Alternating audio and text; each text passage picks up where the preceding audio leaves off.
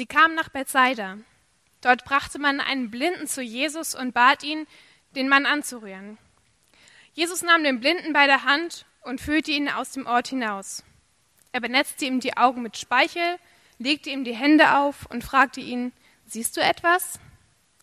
Der Mann blickte auf und erwiderte, ich sehe Menschen, sie gehen umher, aber sie sehen aus wie Bäume. Da legte Jesus ihm nochmal die Hände auf, auf die Augen, nun konnte er deutlich sehen. Er war geheilt und konnte alles klar erkennen. Geh nicht in den Ort zu den Leuten, sagte Jesus und schickte ihn nach Hause. Jesus ging mit seinen Jüngern weiter in die Dörfer bei Caesarea Philippi. Unterwegs fragte er sie, für wen halten mich die Leute? Manche halten dich für Johannes den Täufer, erwiderten sie, manche für Elia und manche für einen anderen Propheten.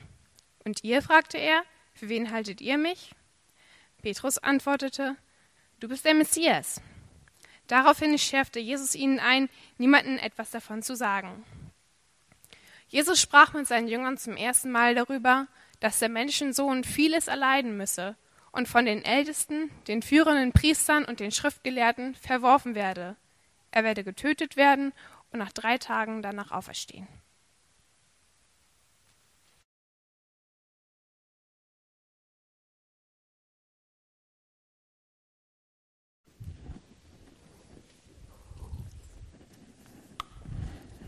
Guten Morgen. Wir gucken uns ähm, ja in den letzten Wochen und immer so ähm, Monaten eigentlich, müsste man fast schon sagen, Anfang des Jahres ist das Markus-Evangelium an. Und das werden wir bald abschließen. Heute ist sozusagen der letzte, vorletzte Tag oder Sonntag, ähm, an dem wir uns das Markus-Evangelium genau ansehen. Und ähm, eigentlich müsste man sagen, wir haben das nicht das ganze Markus-Evangelium angeguckt, sondern nur die ersten acht Kapitel. Und da kommen noch ein paar. Sieben, sechs. Die gucken wir uns nicht jetzt an, sondern nächstes Jahr. Ähm, aber die, die Frage in den ersten acht Kapiteln, die ähm, immer wieder im Markus-Evangelium gestellt wurde oder wird, ist, was passiert da eigentlich im Markus-Evangelium? Wer ist eigentlich dieser Jesus? Wenn wir die ersten acht Kapitel lesen, dann ist das immer die Frage, die uns begegnet und die erklärt werden will. Also, wer ist dieser Jesus? Wer ist dieser Jesus? All diese erstaunlichen Sachen, die er macht, die Wunder und alles Mögliche, ähm, treibt uns eigentlich in die Frage oder soll den Leser dahin treiben, dass man sagt, wer ist der Jesus? Wer ist das überhaupt? Und dann genau hier im Kapitel 8, das ist eigentlich der Höhepunkt der ersten acht Kapitel, ähm, sagt es Petrus dann. Er spricht aus, das erste Mal, wer Jesus ist. Ähm, aber unmittelbar bevor Petrus das so sagt, lesen wir halt diese kleine, dieses kleine Heilungswunder. Ja? Was wir, was wir gerade zusammen äh, gelesen haben. Dieser, dieser Mann, der blind ist und Jesus heilt ihn. Und das, eigentlich ist es ziemlich einmalig, diese Geschichte. Es ist ziemlich äh, komisch einmalig, müsste man sagen. Weil, pass auf, das ist das Wunder, ihr könnt es ja nachprüfen, aber das ist das Wunder, das einzige Wunder, der ganzen Bibel, wo offensichtlich die Kraft von Jesus nicht ganz ausreicht. Ja? Beim ersten Mal zumindest. Also oberflächlich sieht das doch so aus. Jesus kommt da zu dem Mann hin und sagt, sei geheilt. Und dann, und, und, und dann fragt er, ja, und hat's geklappt? Nee. Okay, wir versuchen es nochmal. Sei geheilt. Und hat es geklappt? Ja, super, das zweite Mal hat es geklappt. Beim ersten, so sieht das doch aus. Ja? Das ist doch ungewöhnlich eigentlich. Jedes andere Wunder funktioniert beim ersten Mal. Hier, das, hier muss er es zweimal machen. Warum steht das hier? Warum steht diese Geschichte ausgerechnet vor diesem Christusbekenntnis? Ähm, warum schreibt Markus das hier rein? Warum will Markus nicht gleich die Frage der Frage beantworten, sondern warum steht das hier? Ich glaube, dass diese Geschichte hier steht, weil es uns was zeigen soll, was, ähm, weil es was lehrt natürlich, weil Jesus damit was zeigen will und was lehrt. Ja? Und wenn wir uns das ansehen, diese Geschichte, genauer und die reflektieren, glaube ich, dass wir drei Dinge sehen werden. Oder ich zeige sie zu euch zumindest, die da drin stecken. Das, ein, das erste ist, wir sind alle blind. Wir sind alle blind. Das zweite ist, könnte man die Frage stellen, ja, wofür sind wir denn blind? Was sehen wir denn nicht? Und das dritte ist, wie können wir sehend werden? Ja? Also erstens, lass uns gleich loslegen. Erste, der erste Punkt ist, wir sind alle blind oder man müsste eigentlich sagen, wir sind spirituell oder geistlich blind. Heute sagt man ja spirituell, alles spirituell. Wir sind spirituell blind. Der gesamte Kontext von dem Text, wenn wir nur den kleinen lesen, dann kommt das nicht so rüber, aber wenn wir vorher lesen und nachher lesen und den gesamten, zumindest Kapitel 8, ähm, alles was vorher steht, alles was nachher steht, deutet darauf hin, dass der Text genau das meint, dass wir spirituell blind sind, geistlich blind. Ja, in den 21 Versen von Vers, äh, Kapitel 8, die vor dem Text stehen, unserem Text stehen, da wird zum Beispiel gezeigt, wie die Jünger und die Pharisäer beide blind sind. Ja? Verse 1 bis 10 habe ich jetzt nicht abdrucken lassen, aber die sprechen davon, dass die Jünger es immer noch nicht verstehen. Ja? Die gehen jetzt fast nach Jerusalem schon rein. Die anderen nächsten sechs Kapitel gehen nur darüber. Das heißt, die drei Jahre sind fast vorbei, wo Jesus sie wirklich an der Hand hat und ihnen alles beigebracht hat und gelehrt hat. Und die verstehen es immer noch nicht. Verse 1 bis 10. Verse 11 bis 21, da geht es darum, dass die Pharisäer es komplett nicht verstanden haben. Sie haben nicht verstanden, wer Jesus ist. Ja? Er ist nur ein Rabbi oder er ist ein Lehrer oder einige haben das gedacht oder ist, die anderen haben gedacht, ein politischer Führer. Und am Ende von, von Vers 21 sagt Jesus dann, begreift ihr es immer noch nicht. Begreift ihr immer noch nichts, steht da wörtlich. Und dann kommt unsere Geschichte mit der Blindenheilung. Ja, hier steht jetzt diese Begebenheit. Bevor Petrus es so richtig reinknallen lässt, warum steht diese Geschichte jetzt dazwischen? Seht ihr, wenn Jesus heilt oder wenn Jesus ein Wunder tut, dann macht das jedes Mal anders. Ja, wenn wir die Geschichten so gelesen haben, manchmal spuckt er in den Sand, rührt ein bisschen und dann nimmt er es und schmiert es dir in die Augen oder in die Ohren. Und es ist, also wenn es heil macht, gut. Ne? Manchmal sagt er was, manchmal sagt er nichts, manchmal berührt er irgendjemand, manchmal wird er berührt, manchmal macht es einfach Boom oder keine Ahnung, manchmal irgendwas, jedes Mal passiert es anders. Manchmal macht er es nur mit seinen Gedanken, Manchmal lässt er Tote auferstehen, manchmal hört ein Sturm einfach auf zu, also heilt er einen Sturm, könnte man sagen. Wenn er heilt oder irgendein Wunder vollbringt, ja, dann sind die Details, das heißt die Form, nie dazu da, das Wunder eigentlich zu machen, sondern eigentlich sind sie da, um uns was zu zeigen, um uns was zu lernen. Jedes Mal, und deshalb sind die immer anders, deshalb macht die die auch immer anders. Jedes Mal sollen die Details, die Form sozusagen, uns was zeigen, uns was lehren. Und Jesus macht dieses Wunder bei diesem Mann, dass er zweimal das machen muss. Diese Art und Weise soll uns was sagen. So, was will er uns beibringen? Er bringt uns bei, Leute, dass wir alle zusammen, oder er zeigt uns eigentlich, wie verbreitet spirituelle Blindheit eigentlich ist, oder geistliche Blindheit. Der Mann zeigt uns, dass niemand, niemand, niemand, niemand wirklich in der Lage ist, ohne externe, göttliche, übernatürliche, spirituelle Hilfe, spirituelle Hilfe oder Gottes Eingreifen, ja, niemand ist in der Lage zu wissen oder zu verstehen, wer Jesus Christus eigentlich ist. Und das ist eigentlich faszinierend. Das ganze Kapitel ist faszinierend, ja, wie das anfängt mit den Jüngern und Pharisäern, die zur gleichen Zeit eigentlich blind dargestellt werden. Ja? Die werden alle als blind hingestellt. Alle, die wir bisher gesehen haben. Das heißt, die Bibel geht davon aus, dass alle spirituell blind sind. Egal, ob es die Jünger sind oder die Gegner, die Pharisäer. Egal, ob es Freunde sind von Jesus, die dichtesten, die tollsten, die besten Christen oder ob es Feinde von Jesus sind. Arbeiter und Akademiker. Insider und Outsider, moralische Leute und unmoralische Leute, egal. Er sagt, so tief ist das verbreitet, diese spirituelle Blindheit. Keiner hat es wirklich verstanden. Sie sind alle blind. Und es sitzt tief. Ja, diese Blindheit sitzt tief. Äh, fast alle Kommentare, die ich zum Text gelesen habe, ob es liberal sind oder konservativ oder was auch immer, die sind an, an dem Punkt sind sich alle einig. Das, was Jesus hier damit tut, soll zeigen, dass es mehr braucht als nur eine Berührung von Jesus. Dass es mehr braucht als nur eine Begegnung mit ihm. Ja?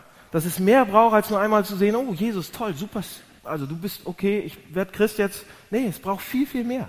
Es sind mehrere Be Be Berührungen benötigt, mehrere Begegnungen. Es ist ein Prozess, um da weiterzukommen. So, wenn das so ist, was bedeutet das für uns praktisch?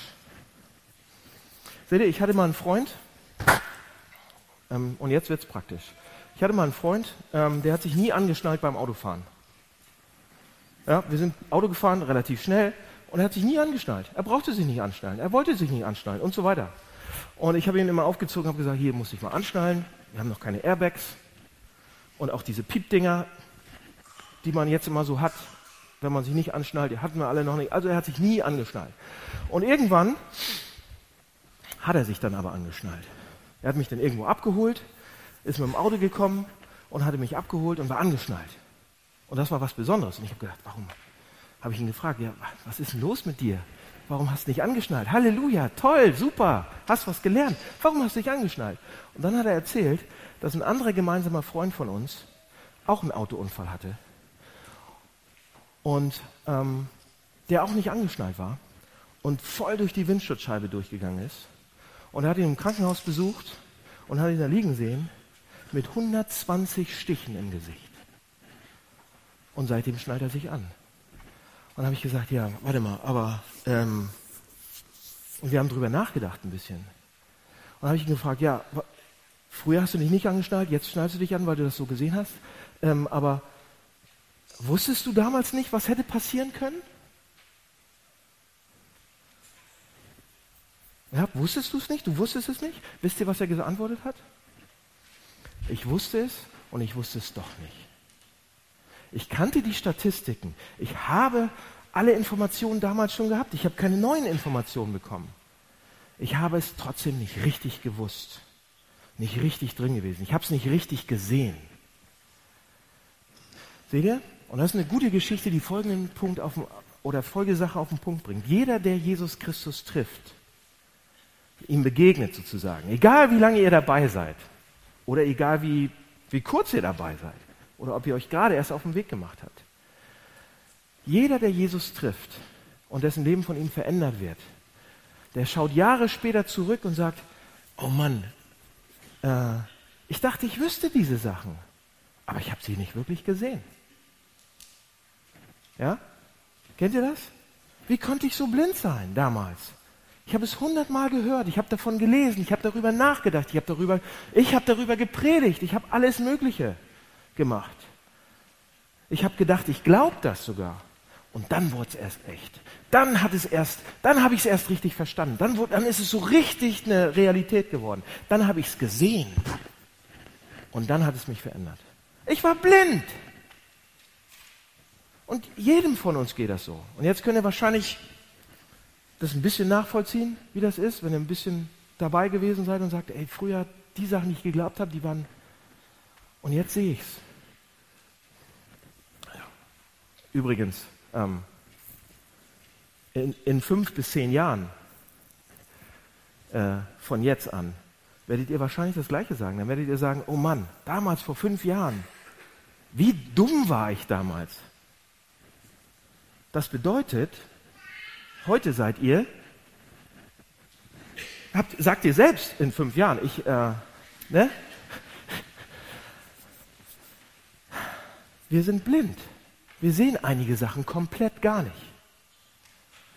Und wir müssen hingehen wie in der Geschichte und sagen, Jesus, ich sehe nicht richtig. Und ich will dich sehen. Ich weiß, ich bin spirituell blind oder ich bin geistlich blind und ich möchte, dass du mir die Augen öffnest. Wenn du nicht bereit bist, das zu tun, gibt es keinen Weg, wie ich sehen kann. Okay? Das war der erste Punkt. Ist eigentlich nicht viel, aber wir sind blind. Und das ist tief bei uns drin. So, der zweite ist, Jetzt könnte man fragen, okay, wofür sind wir denn genau blind? Was sehen wir denn nicht genau? Also wir lernen ja, wir sind ja wissende, schlaue Menschen. Wofür sind wir genau blind? Was ist der Grund von geistlicher Blindheit? Könnte man dann fragen. Was ist der Ursprung? Warum sehen wir so schlecht? Was ist die Wurzel? Warum? Leute, und da muss man sagen, wenn, wenn wir uns den Text angucken, es gibt verschiedene Stufen von geistlicher Blindheit. Und ähm, und hier lasst mich den Gedanken nochmal aufgreifen. Jeder von uns geht in, durch eine Situation im Leben, ja, wo er was kaputt macht. Eine Beziehung kaputt geht, ein Job, den er ähm, in Sand setzt, ein Projekt, was komplett in die Hosen geht. Und man schaut dann eben zurück und sagt, oh Mann, ich war so blind.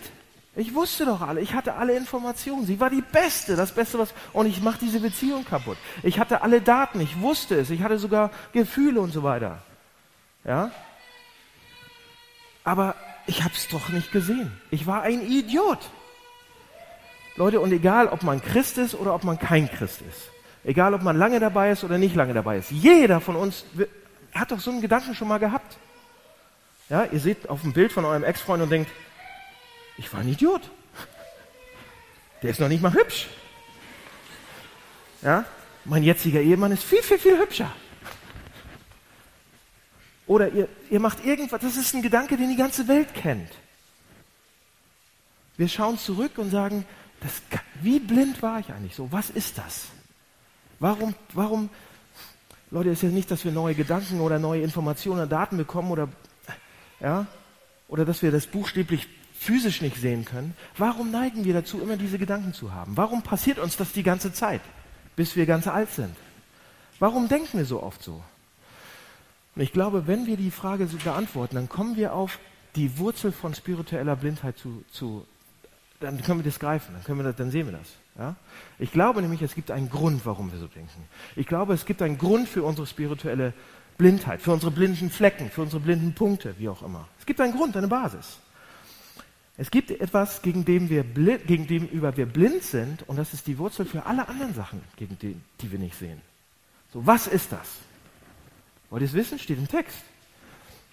Hat mit den Ansprüchen von Jesus zu tun. Lass uns mal die Ansprüche von Jesus ansehen. Jesus geht mit seinen Jüngern, Vers 27, ja, oder geht zu seinen Jüngern hin oder geht mit denen spazieren und so weiter, Vers 27 und sagt dann, so hört mal zu, wer sagen denn jetzt die Leute, wer ich bin? Und wer sagt ihr, wer ich bin? Leute, und gleich hier sehen wir eigentlich einen Unterschied zwischen Jesus und all den anderen Gründern aus allen anderen Religionen, die jemals gelebt haben. Hier sind, egal wie sie heißen, Mohammed, Entschuldigung, Mohammed, Mose, Buddha, Konfuzius, wie auch immer die alle gehießen haben mögen. Die sind niemals so rumgelaufen und haben so geredet wie Jesus jetzt gleich. Sie waren alle da und haben alle gesagt von sich, sie waren alle da, um Menschen auf Gott hinzuweisen.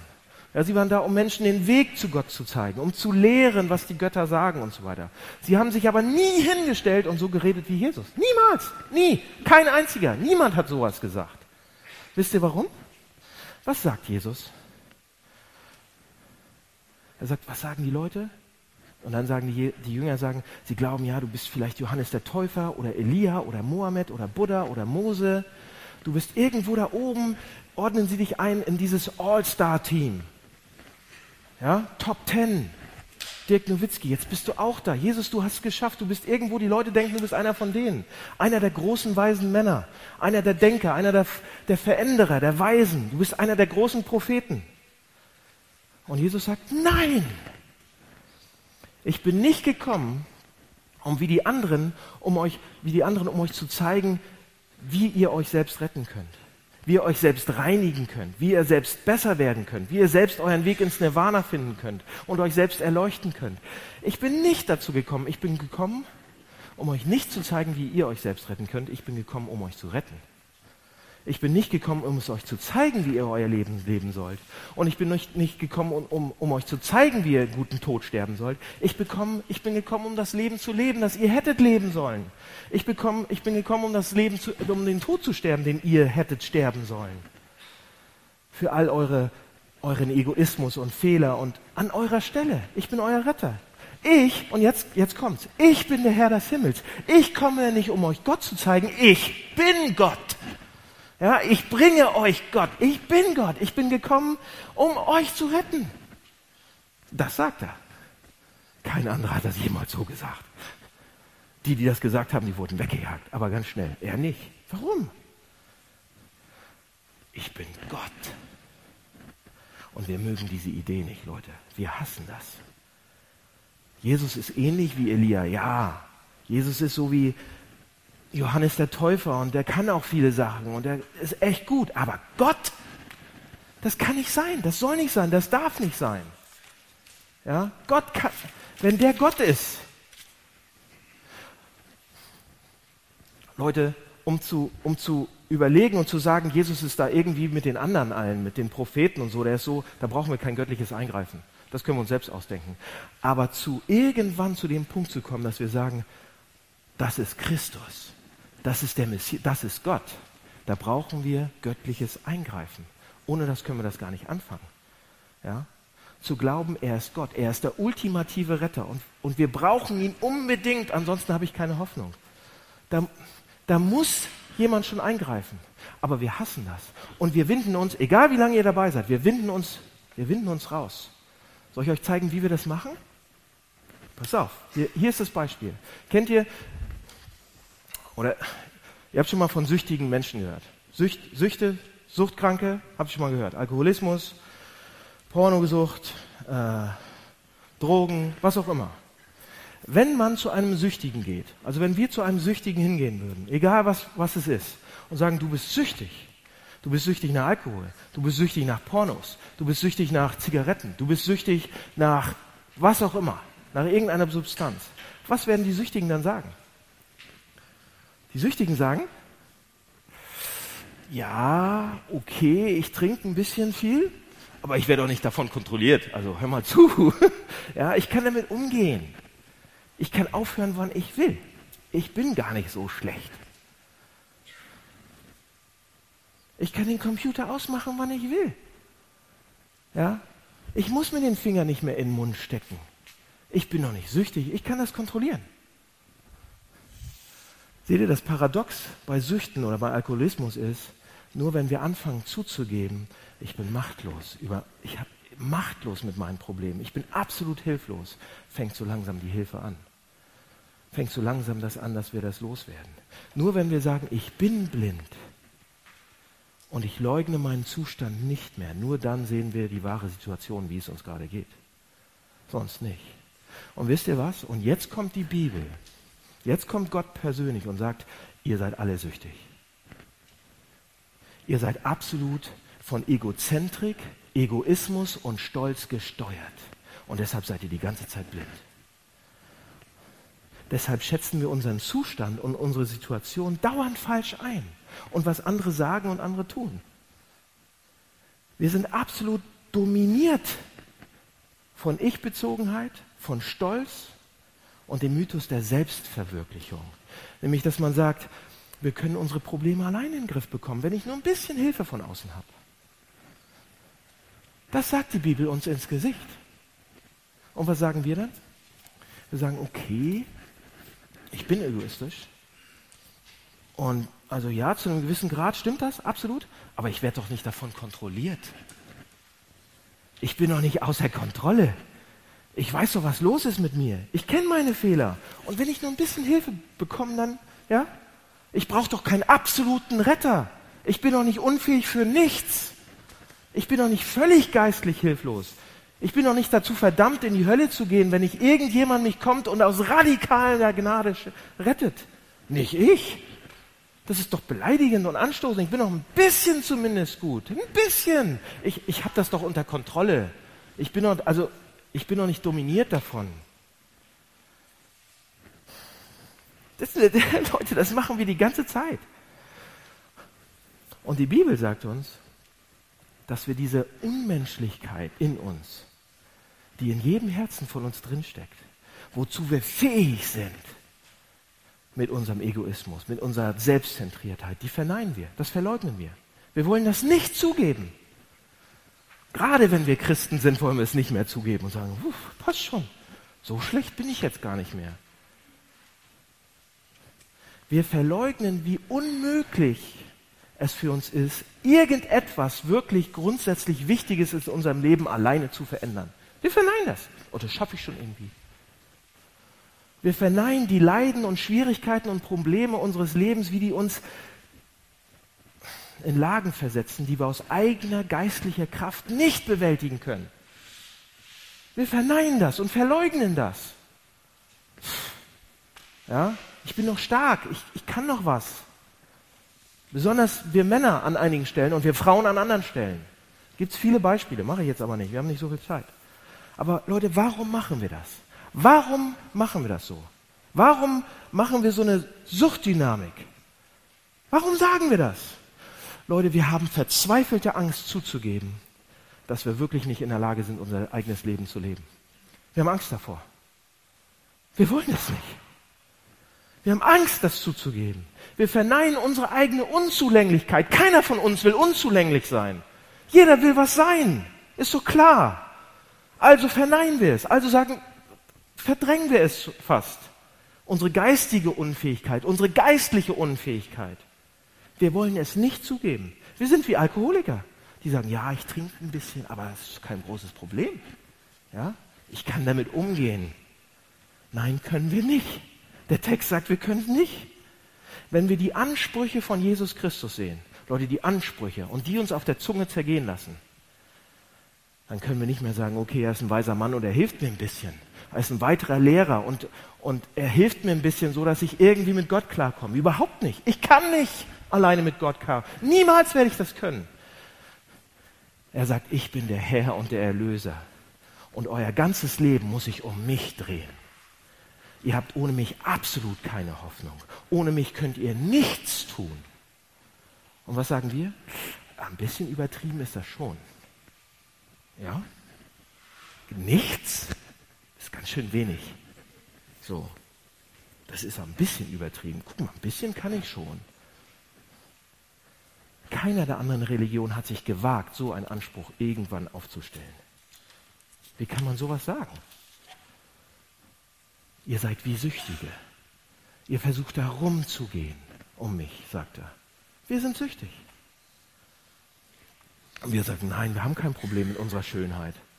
Nein, wir haben kein Problem mit unserem Essen. Nein, wir haben kein Problem mit Sex. Nein, wir haben kein Problem mit Pornos. Nein, wir haben kein Problem mit Geld. Nein, wir haben kein Problem mit Egoismus. Nein, das kriegen wir schon alles irgendwo hin. Mit, unser, mit unserem Zorn, mit unseren Launen, mit unseren Hüften, ja, mit unseren Lügen, mit unserer Integrität und so weiter. Wir wollen die Wahrheit leugnen. Und wir sehen es noch nicht mal. Wir sind blind. Blind. Leute, und nur wenn wir sehen, wer Jesus wirklich ist, kommen wir weiter. Wird es uns weiterhelfen. Nur wenn er den Blick klar macht, wie in der Geschichte. Und das ist der Grund, warum wir uns jetzt die Frage stellen müssen, okay, wer glaubst du, ist er? Wer ist er? Die Karwoche, da könnt ihr euch die ganze Woche jeden Tag die Frage stellen, wer ist das? Und der Text sagt, wenn wir die Frage vernünftig beantworten, das ist der Weg raus aus der Blindheit. Wie? Dritter Punkt. Wie können wir sehen? Wie können wir wieder sehen? Wie können wir heil werden? Wie können wir geheilt werden? Wie können wir der Mann sein? Und es gibt drei Sachen im Text, die uns helfen, heil zu werden. Ganz schnell. Das erste ist, wir müssen verstehen, dass es verschiedene Stufen sind. Dass es ein Prozess ist, dass es nicht auf einmal geht. Wie bei Paulus. Alle denken, oh, ich werde Christ und ich habe alles auf einmal, Ding. Und wenn es dann nicht auf einmal ist, wenn wir nicht ganz nicht mehr blind sind auf einmal, dann haben wir Selbstzweifel fast. Leute, bei Paulus, das war eine Ausnahme. Normalerweise ist es ein Prozess. Das zweite ist, es passiert nur in Gemeinschaft. Sorry, ihr Lonely Wolves. Es passiert nur in Gemeinschaft. Und das dritte ist, wir brauchen Vertrauen. Und das ist wieder scary oder das ist wieder, dass man Angst vor hat. Okay? Aber das, die drei Sachen brauchen wir. Ganz schnell, praktisch und dann sind wir durch. Also wie können wir dieser Mann werden? Wie können wir sehend werden? Über das erste haben wir schon groß, kurz geredet. Das ist ein Prozess, ja. Wir wollen es schnell, aber es dauert, das wird nichts, Leute. Es dauert lange. Es dauert echt lange. Ich sage euch, geheilt zu werden, verändert zu werden, sehend zu werden, ist ein langer Prozess. Ähm, und hier ist das Beispiel. Einige von euch haben schon ganz gut verstanden, dass sie Egoisten sind. Mich eingeschlossen. Ja? Und wir haben, wir haben verstanden, dass es unser Leben verdreht und dass wir es nicht im Griff haben. Und ähm, das habt ihr verstanden. Ja? Und dass ihr Sünder seid und dass ihr Gott braucht und dass ihr fehlerhaft seid und dass ihr charakterliche Schattenseiten habt. Und ihr seht das an euch und ihr sagt, okay, ich habe das verstanden. Ich habe diesen Punkt, da, da habe ich eine, eine geistliche Einsicht bekommen oder eine spirituelle Erhellung, wie auch immer. Es ist Licht auf diese Stelle in meinem Leben so gefallen, da ist mir ein Licht aufgegangen. Und das weiß ich. Einige von euch sagen das. Aber zur gleichen Zeit habt ihr eben nicht das Verständnis und die Zusicherung, wenn es um seine Liebe für euch geht. Ihr seid euch selbst am Kasteien. Ihr seid, seht, wie schlecht ihr seid, aber ihr seht die Liebe noch nicht so seine Anerkennung für euch, sein Verrücktsein für euch im gleichen Maße. Ihr hängt irgendwo zwischen dem Negativen und dem Positiven. Oder gibt es andere Leute, die hängen zwischen, sag ich mal, dem Rationalen und dem emotionalen fest, zwischen dem Kopf und dem Gefühl. Ja, da gibt es Leute, die sagen, okay, ich habe verstanden, wer Jesus ist, intellektuell. Ich habe mir das durchgelesen, ich habe studiert und ich habe die ganzen Argumente kontrolliert und ich glaube, das ist Gottes Sohn, ich glaube, er ist wirklich auferstanden. Ich glaube das, intellektuell, aber es ist keine Erfahrung. Es, ist, es macht nichts mit unserem Herzen und mit unserem Leben, sodass wir mit Freude, da, wenn wir an den Gedanken denken, durchs Leben rennen. Macht's nicht. Wir stecken fest zwischen dem Rationalen und dem, und dem, ähm, und dem Gefühl sozusagen. Und jetzt schaut euch die Geschichte an. Den meisten von uns geht so, dass wir auf der einen, ja, Jesus fasst ihn einmal an und Jesus fasst ihn zweimal an. Und wir denken manchmal, oh Mann, Jesus hat mich einmal angefasst, ich weiß, dass ich ein Sünder bin, aber bin ich jetzt wirklich Christ? Bin ich jetzt wirklich Christ? Ich habe die Freude nicht. Bin ich wirklich Christ? Oh, ich habe es verstanden, aber der ist mir nicht begegnet. Ich habe keine Erfahrung. Ich kann auch nicht in Zungen reden. Ich kann auch nicht das und das. Bin ich wirklich Christ? Bin ich wirklich Christ? Bin ich wirklich Christ? Ja, oder ich, ich, ich kann doch nicht so predigen wie der Pastor. Bin ich wirklich Christ? Ja, weiß ich nicht. Aber Leute, wenn ihr so eine Zweifel habt oder so eine Frage stellt, beantwortet Jesu Frage. Wenn ihr so, eine, so denkt und eine Sache besser wisst als die andere, dann beantwortet Jesu Frage. Welche Frage? Siehst du richtig? Kannst du richtig sehen?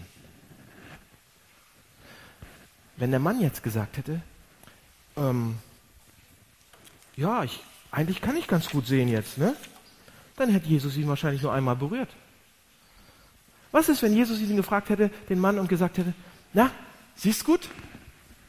Klar, viel besser, alles gut, alles gut.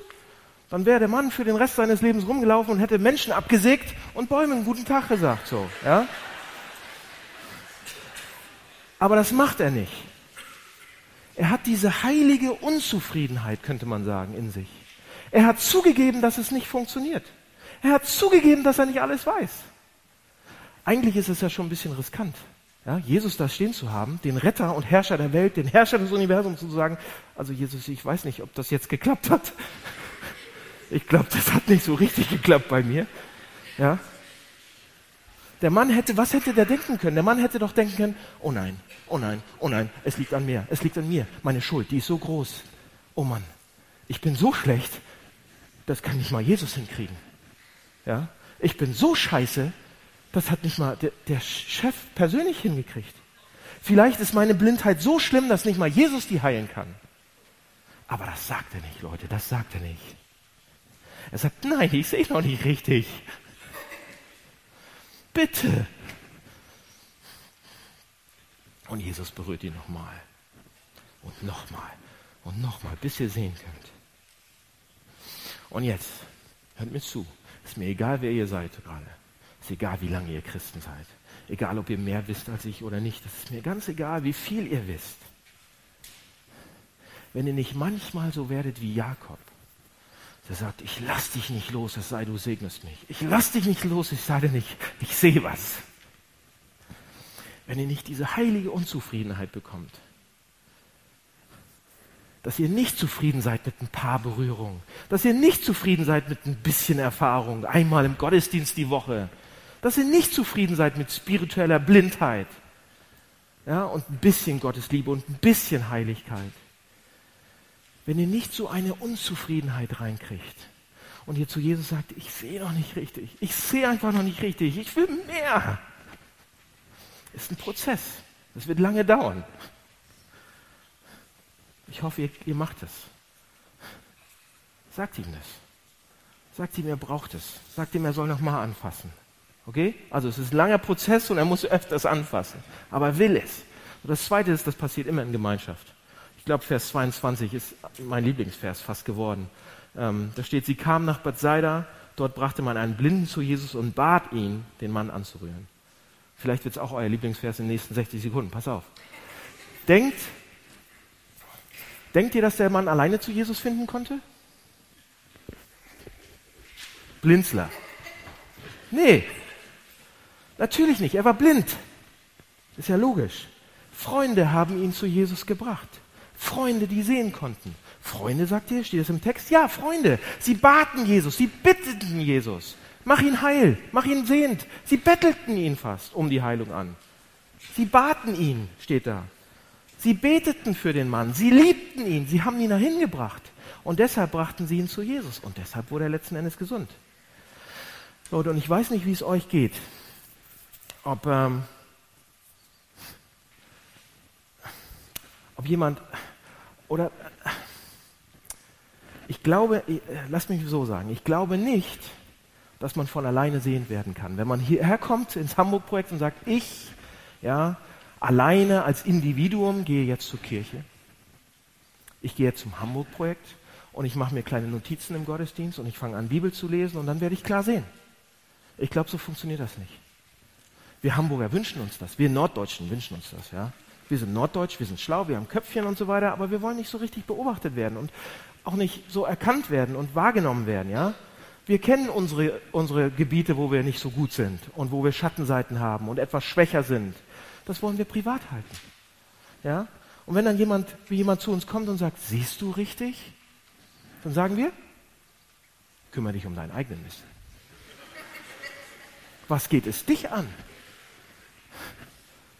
Wir wollen das nicht zugeben. Aber wenn wir nur allein zu Gott gehen, das wird uns nicht richtig helfen. Wir müssen diese Dinge mit Freunden reflektieren, die vielleicht schon einen etwas klareren Blick haben als uns, die uns mitnehmen, die sehen können, die für uns beten, die für uns betteln.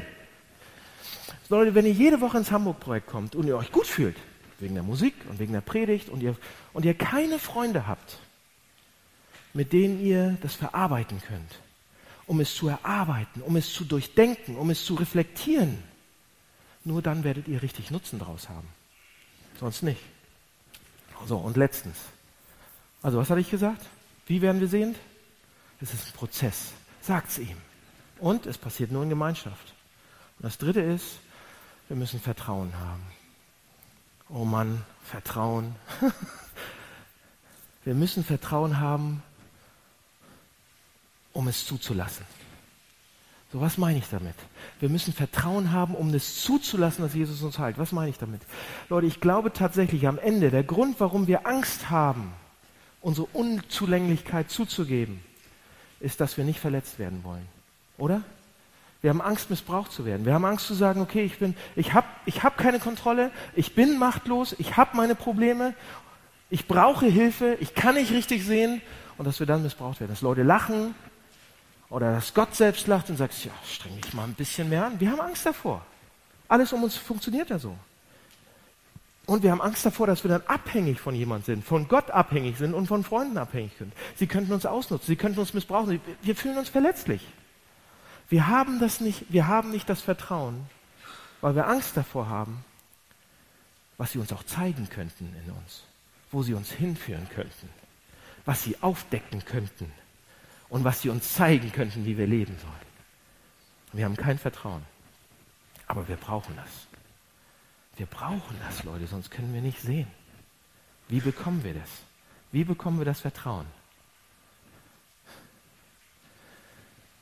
Leute, wir müssen sehen, und das ist mein Schlussgedanke, und der führt uns direkt nach, zu Karfreitag. Wir müssen sehen, wie Jesus, wie Jesus Christus ultimativ geistliche Blindheit vollkommen geheilt hat. Ein für alle Mal. Und das müssen wir sehen. Und da müssen wir uns andocken. So was meine ich damit? Leute, wenn wir das sehen, das gibt uns eine Sicherheit und ein Vertrauen, dass wir ihn dann doch dicht ranlassen, dass wir ihn ins Leben reinlassen und überall ranlassen, überall, damit er heilen kann. So, hier ist die Frage, wo um alles in der Welt hat Jesus für uns alle zur gleichen Zeit spirituelle Blindheit geheilt? Wo hat er das gemacht? Wo hat er Blindheit komplett weggehauen? Am Ende des Evangeliums sehen wir das genaue Gegenteil von dem, was gerade in der Geschichte passiert ist. Das Gegenteil? Wir sehen das Gegenteil von dem, was in der Geschichte passiert ist. In der Geschichte wurde ein Mann sehend. Ne? Am Ende des Evangeliums sehen wir das Gegenteil. Als Jesus Christus am Kreuz war, Markus 15, da steht, in der sechsten Stunde kam eine Finsternis über das ganze Land bis zur neunten Stunde. Und um die neunte Stunde rief Jesus mit lauter Stimme, Eli, Eli, Labi Sabachthani. Was so viel bedeutet wie, mein Gott, mein Gott, warum hast du mich verlassen? Am Kreuz gab es eine Sonnenfinsternis. Absolute, wirkliche Dunkelheit. Die Sonnenfinsternis war das Bild für absolute, wirkliche Dunkelheit. Für die eigentliche spirituelle Finsternis, in die Jesus reingestürzt wurde. Als er nämlich das Licht vom Vater verlor. Komplett. Deshalb war dunkel. Absolute Blindheit, kein Licht mehr von Gott, kein Licht mehr vom Vater, spirituelle Dunkelheit. So, und warum ist Jesus da reingestürzt? Warum ist er da reingestürzt worden? Das ist genau das Gegenteil, seht ihr? Er bringt, er bringt einen Mann aus der Dunkelheit ins Licht. Der Mann kann sehen, der kann Licht sehen. Warum? Warum kann er das tun? Weil Jesus bereit war, das Licht zu verlassen und in die absolute Dunkelheit gestürzt zu werden. Leute, damit wir sehen, um zu sehen, wie unsere Dunkelheit weniger wird und unsere Blindheit endet, hat er sich reingestürzt in Blindheit, hat er sich reingestürzt in Dunkelheit, damit wir die Plätze tauschen können, sehen können. Er tat es für uns und er tat es für uns. So bewegt uns das? Macht uns das fertig? Äh, kennt ihr euren Wert den ihr bei ihm habt? Wisst ihr, was er für euch aufgegeben hat? Leute, wenn es anfängt, uns zu bewegen, dann wollen wir mehr. Dann wollen wir mehr davon. Wenn es uns bewegt, ja, dann wollen wir, dann wollen wir sogar heiliger werden. Ja, und wenn es anfängt, uns zu bewegen, dann kriegt es uns nicht dazu, dass wir dann wieder doch uns selbst bemitleiden oder, oder aufhören und, und wieder uns Sorgen machen über alles Mögliche, dass wir vielleicht kritisiert werden oder dass wir uns Sorgen machen, dass die Leute über uns lachen oder dass wir Sorgen machen, dass wir zu viel Gewicht zunehmen und was weiß ich oder wie schön man ist oder sonst irgendwie all diese Sachen, weißt du? Wenn wir verstehen, wenn uns das bewegt, was da am Kreuz passiert ist, dann sind diese Sachen lächerlich. Alle. Dann ist das egal. Dann haben wir keine Angst mehr, sondern dann fängt Vertrauen an. Wenn es uns anfängt zu bewegen, was da passiert ist. Für uns, für uns ist das passiert. Und dann wird es uns dahin bringen, dass wir dann sagen wollen fast, ich möchte jetzt was verändern in der Welt. Ich habe Vertrauen. Ich möchte was verändern in der Welt. Ich will was tun. Ich möchte mich für andere aufopfern. Ich will für ihn leben sozusagen. So fühlt ihr euch so? Ein bisschen mehr. Warum? Weil ihr anfangt zu sehen. Weil ihr klarer seht. Er wurde in die Dunkelheit gestürzt. Für mich. Damit wir sehen können. Und in dem Maß, wie ich sehe, wie ich das sehe, in dem Maß, wie ich sehe, wie er reingestürzt wurde in die Dunkelheit, zu dem Maße werde ich klarer sehen. Seht ihr das? Guckt aufs Kreuz, auf seine Dunkelheit. Da kommt Vertrauen. Er meint es gut. Er tut es für uns. Auf das, was er getan hat, wird unsere Blindheit heilen. Und jetzt zum Schluss, letzter Satz. Lasst uns zu ihm gehen, im Abendmahl gleich. Kommt zu Gott und sagt, ich sehe noch nicht richtig. Zeig mir, was du willst, dass ich was ich sehen soll. Auch wenn es Dinge sind, vor denen ich Angst habe. Zeig sie mir. Ich will dir vertrauen. Ich bete. Lieber Herr, vielen Dank ähm, für diesen Text. Vielen Dank, dass du ähm, uns nicht allein lässt mit unseren blinden Punkten, sondern dass du sie ansprichst.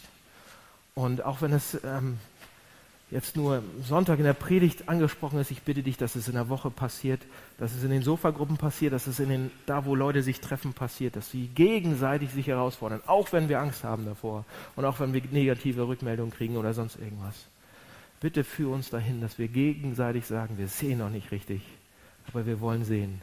Und ich bitte dich, dass jetzt gleich im Abendmahl wir ein Stück mehr ähm, davon sehen, wie du freiwillig in die Dunkelheit gestürzt bist, damit wir leben können. Amen.